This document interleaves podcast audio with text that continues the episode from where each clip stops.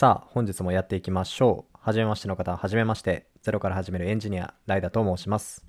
このポッドキャストでは、知識ゼロから Web エンジニアとして働くことになった私、ライダが、エンジニアに関する知識を調べてアウトプットしていきながら、リスナーの皆さんと一緒に学びを深めていく、そんな番組となっております。はい、ということで皆さん、お久しぶりです。もうね、1ヶ月以上更新が滞ってしまって大変申し訳ありません。たまたまですね、えー今年のゴールデンウィークが、えーまあ、3、4週間くらい伸びちゃって、えー今に至ります。徐々に徐々にリハビリして、えーこのポッドキャストもね、えー継続していきたいというところで、久々にちょっとね、重い腰を上げて、えー収録しているところになります。そうなんですよね。ポッドキャスト撮り始めると楽しくて、すぐ終わっちゃうんですけど、まあ、その、始めるまでがね、ちょっと大変なんですよ。はい。はい、ちょっとね、こんな、えーだらだら言い訳をせずにですね、えーこれからもやっていくので、えー皆さんもね、ぜひ、えー聞き続けていただければと思います。よろしくお願いします。まあ、そんなね、この1ヶ月間で、まあ、いろいろあったっぽくて、世の中は、まあ、なんだろう、直近で、まあ、身近ですごい人がなんかいろいろ成し遂げてましたね。えー僕のことをポッドキャストに誘ってくださった、えー宇宙話でおなじみの佐々木亮さん。まあ、なんかこの人も、まあ、もともとなんかその、ポッドキャストアワードとか取られてて、まあ、それがなんと、Spotify の専属でやられたりとか、もうマジかよみたいになりましたけど、まあ、だったり、まあ、これは身近な話ですけど、まあ、他には、あれですね、ハンターハンターの作者の富樫先生が、なんかツイッターを急に始めてめちゃめちゃバズってたりとか、まあいろいろありましたねと。はい、まあそんな感じでいろいろあった5月ですけども、もう終盤というところで、まあ、皆さんもね、まあ、僕と同じように、まあ結構、まあ5月病っていうのはね、まあ言い訳かもしれないですけど、まあちょっと、ちょっとずつね、社会に復帰して、一緒に頑張っていきましょう。はい、前置きはちょっとね、長くなっちゃったんですけども、早速本題に入っていこうかと思います。はい、では、今回のお題はですね、こちら、インターネットの通信ルールということでですね、お話していく流れはこんな感じです。1、インターネットの通信ルールとは。2、4階層になっている通信のルール。はい、このね、2本立てでお送りしていこうかなと思います。はい、ではですね、早速1つ目のインターネットの通信ルールです。はい、結論から言うと、このインターネットの通信ルールというのは、えー TCP/IP と言います。もしかしたら過去の放送でね、えー出てきたワードかもしれないと思うんですけども、えーこちら再度確認していくと TCP っていうのは、えトランスミッションコントロールプロトコルそして IP っていうのは IP アドレスのやつですね、えインターネットプロトコルと言いますはいでこのプロトコルって何だったっていうのは、えー忘れた方のために言うと、えープロトコルって何かっていうと、まあ、インターネットじゃなくて、えーコンピューターでデータをやり取りするために、まあ、あらかじめ決められた、まあ、ルールですね。コンピューター同士の通信ルールになります。まあ、なんで、どっちも P ってついてて、プロトコルってついてるので、まあ、TCP、IP 両方とも、まあ、何かしらのルールなんだなっていうところがわかるかと思います。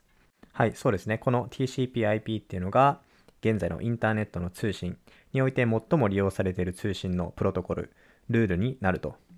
で、この TCP/IP っていうのはですね、えー複数のプロトコル、ルールから、えー成り立っていて、まあ、中心的な役割を果たすのが TCP と IP のこの2つがメインでね、えー使われているよっていうことから、まあ、TCP/IP っていうのが、まあ、インターネットの通信のルールとしてまあ広く伝わっています。まあ、プロトコルとかね、ちょっと馴染みがない方もいると思うので、まあ、そもそもじゃあなんでルールが必要なのかっていうのをね、まあ、えー具体的な例を出して話していくと、よりね、理解が深まると思うので、そちらちょっと話していこうと思います。じ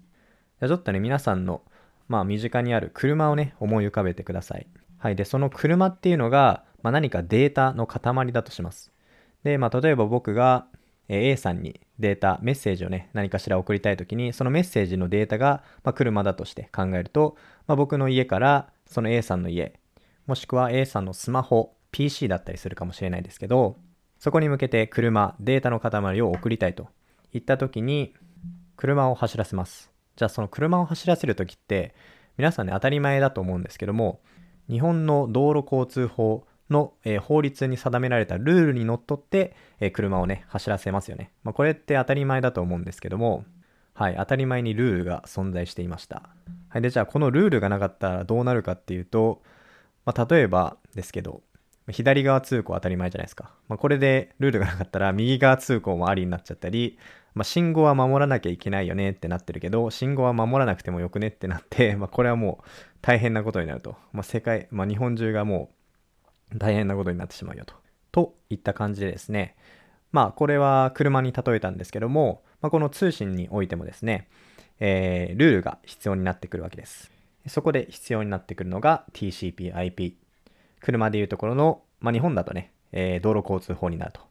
てな感じで具体的に例をね、挙げて説明してきたんですけれども、まあ、これでね、少しでも、えー、取っかかりやすくなってくれたら幸いです。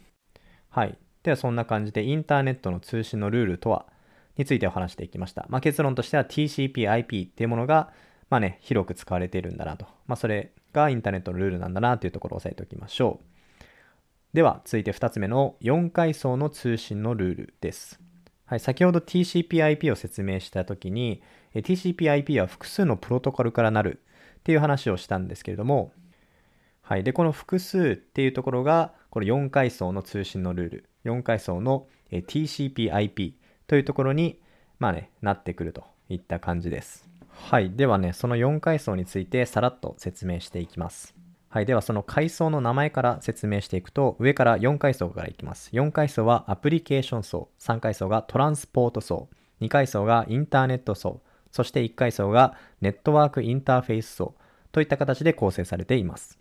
はい。でね、この4階層今言ったところで何もわからないと思うんですけども、その階層がですね、コンピューター上ではどういったところに位置するのかっていうところを説明していくと、まあ、これもね、ちょっと Twitter の方で分かりやすい画像をね、貼らせていただくんですけども、えー、口頭で説明すると、えー、アプリケーション層っていうのが、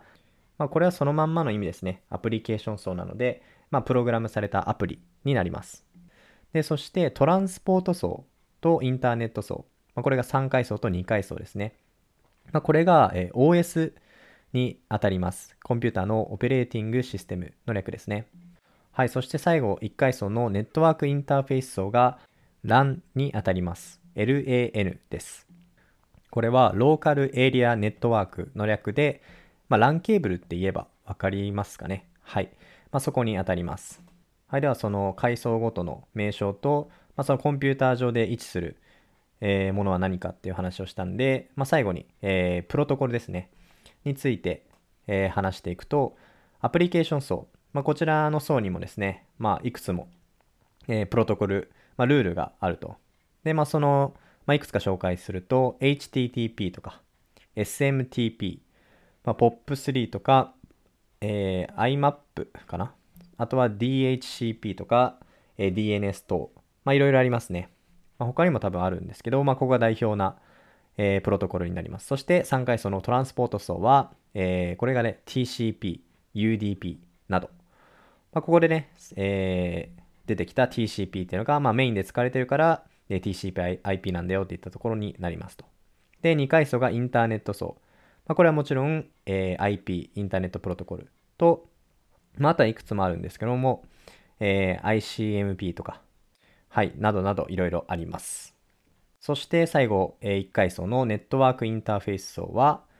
有名どこだと Wi-Fi、あとは Ethernet などです。皆さん馴染み深い Wi-Fi っていうのがね、ここで出てきましたけども。はい。はい。ではそういった形で、4階層の通信のルール。はい。まあ何かっていうと、えー、上から4階層からアプリケーション層、トランスポート層、インターネット層、ネットワーク、インターフェース層。まあ、このね、4階層で TCP/IP と呼ばれるインターネットの通信のルールがあるんだなということを、えー、理解できてもらえたらと思います。はい。ではですね、最後にこれからのね、放送について説明させていただきたいと思います。まあ、それはすごく簡単で、今回説明させていただいた TCP/IP4 階層の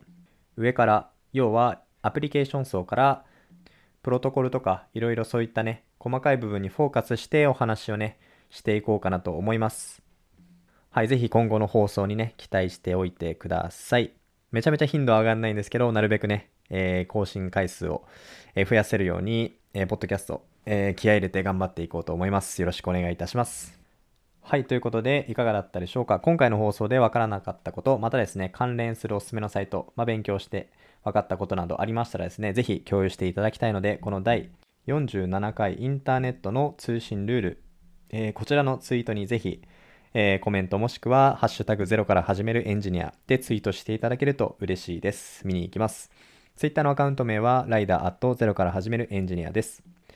はい、ということで、久々の、えー収録で緊張してはいたと思うんですけども、最後まで聞いていただきありがとうございます。皆さんがゼロから簡単に学んでいける、そんなポッドキャストにしていこうと思いますので、これからもよろしくお願いいたします。ではでは、そんな感じで今回の放送終わりにしたいと思います。それでは、バイバイ。